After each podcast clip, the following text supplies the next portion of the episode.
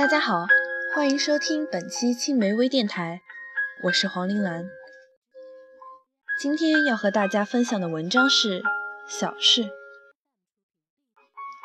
在巴黎法兰西学士院的一个院子里，正对着窗户，从葡萄藤中间露出一段管子，正好有一握粗。谁也不知道这个管子通到哪儿，用来干什么。可是每年有一只小鸟来这儿做巢，它待在里面刚刚合适，就像一粒子弹装在了汤墙里似的。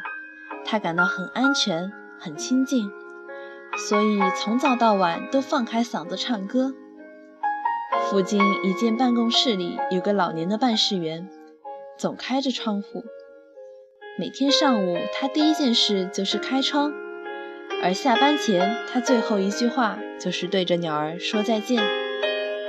可是有一天，工人来修理滑落墙上的檐沟，您爬上去以后，把那段管子给拔下来，它没有什么用。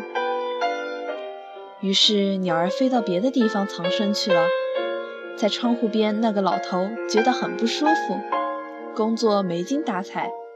过了好几天，他俯身到窗外，用手拨弄葡萄藤，才明白自己为什么这么难受，这么阴郁。见鬼，见鬼！他在这里工作了四十年了，四十个春秋，一切都按部就班，有条不紊。每天要写同样多的文字，每天有同样多的档案要记录，有同样多的文件要研究。四十年了，而今天他摘下眼镜、小圆帽和袖套，没有对他的同事们解释，径自下了楼，打算去找管理诉苦。可是走到一半，他又觉得自己心中的委屈似乎有些孩子气，而且这么做也不会使他再听到小鸟的歌声了。他又原路返回办公室，一整天都压着一股火。还早退了二十分钟，他用这个时间通过艺术桥，沿着梅伊四里滨河大街，一直走到了一家卖鸟的铺子，把那儿的每只鸟儿叫声都听过一遍，然后选了一只。这只鸟的叫声最像他那走丢的同伴了。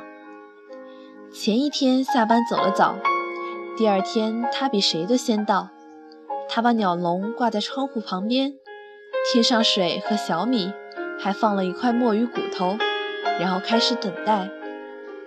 那鸟在它离开之后，把这小小的王国巡视一番，用嘴玩弄了一下葡萄藤，孤独之中试了试嗓子，就不断线地唱了起来。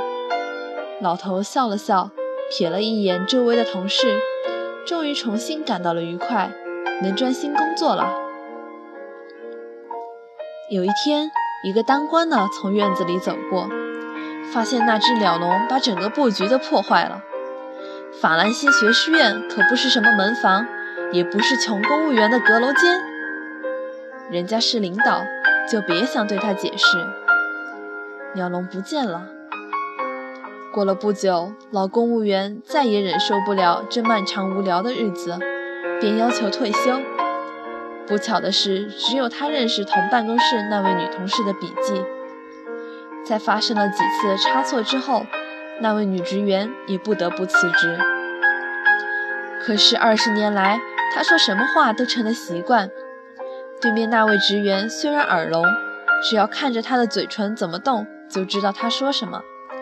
现在聋子失去了唯一的翻译，不能继续工作了，只得接着告退。然而，只有他一个人知道这儿档案的分类法。他一走了之，档案出现了混乱，接手的人因此也被解雇。当然，并不是没有争吵，而是在这古老的屋顶下发生了一起最为激烈的口角。这个办事员工作效率很高，可是性情暴躁。他哥哥为了维护自己的尊严，也一起离职了。那位老兄十分高傲。说走就走，完全没有交代工作。他本来是负责检查学士院房屋维修情况的。这栋房子年久失修，已经破旧不堪了。房顶的檐沟坏了，雨水从天花板渗了进来，地面塌了，墙壁裂了缝。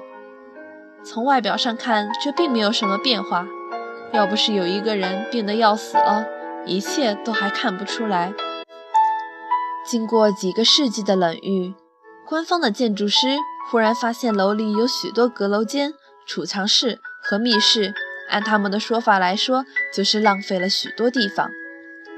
文化部认为自己的房子太挤，扬言要把这座大楼归拨他们使用。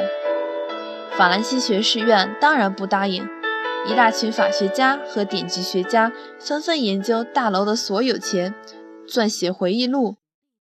另一方面，人们又画了许多平面图，就这一争执交换了各种颜色封面公文。也就在这个时候，维修工作中断，连手脚架也开始摇晃起来。官司一直打到内阁，内阁声称若干年后才能宣判。有时候夜里有几块隔板掉了下来，几段不结实的墙坍塌；也有时候一位很老的老先生一进门还能认出这个院子，一面摇着头，一面长时间地观察着这座破败的大楼。还有时候，一只非常小的鸟儿唱着歌，从这堆废墟上飞过。感谢您的收听，我们下期再见。